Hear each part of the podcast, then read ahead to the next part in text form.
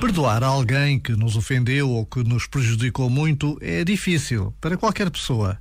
Por isso, há casos em que só rezando muito é que conseguimos perdoar, porque precisamos da ajuda de Deus para isso. Neste sentido, o perdão é ao mesmo tempo um mistério e um milagre, um acontecimento sobrenatural e extraordinário. Talvez seja impossível para ti agora pensar em perdoar mas não desistas de pedir a Deus que te conceda essa graça. O perdão é caminho para a alegria e a paz. Este momento está disponível em podcast no site e na app.